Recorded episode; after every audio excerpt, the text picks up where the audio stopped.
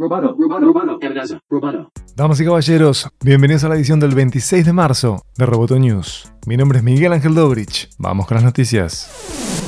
Legisladores republicanos y demócratas atacaron las plataformas por provocar daño offline, va increciendo, a menores, la salud pública y la democracia en una audiencia virtual con los directores ejecutivos de Facebook, Google y Twitter.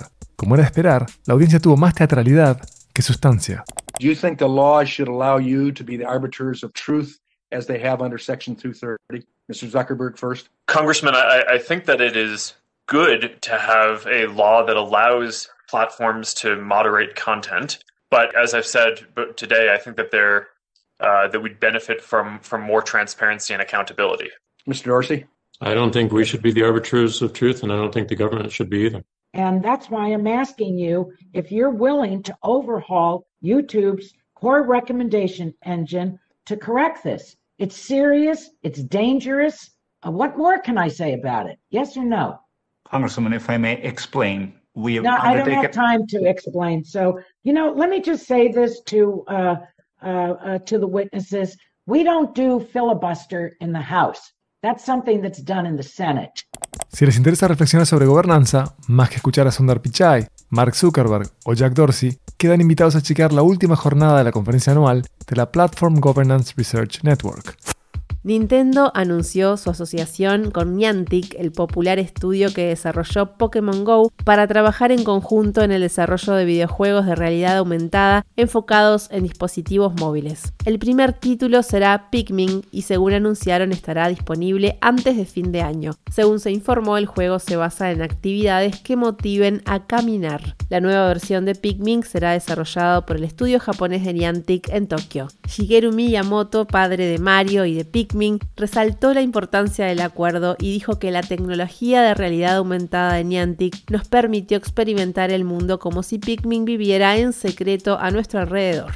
Esta semana se presentó desde Barcelona el vector de conceptualización sociotécnica, un proyecto de pensamiento crítico en torno a la tecnología. Y el vector es también una serie de encuentros presenciales aquí, y también digitales aquí en, en el canódromo, de encuentros para debatir y pensar colectivamente esas relaciones entre tecnología, política y sociedad.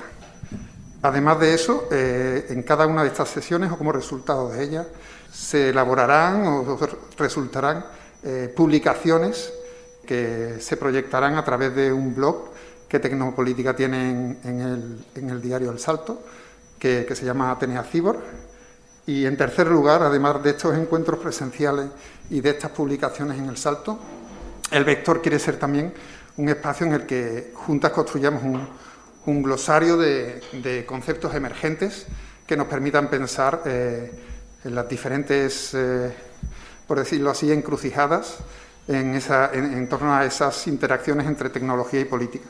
Y es básicamente esa idea de direccionalidad que tiene el vector bajo la cual entendemos el uso, el uso social eh, y el valor práctico que pueden tener los conceptos, ¿no? Como eh, esa capacidad de eh, crear elementos teóricos, pero que nos sirvan para orientar y para di direccionar eh, un poco la, la, acción colectiva. ¿no? Los miembros del Vector son Jara Rocha, Alejandra López Gabrielidis, Antonio Calleja, Andreu Belsunces y Tony Navarro. Pueden dialogar y seguir a esta intensificadora filosófica en Twitter en arroba vectorbcn y desde allí acceder a lo que produzcan en texto y a sus videos. Roboto News es parte de Dovcast. Te invitamos a seguirnos en www.amenazaroboto.com, arroba amenazaroboto y facebook.com barra amenazaroboto. Roboto News.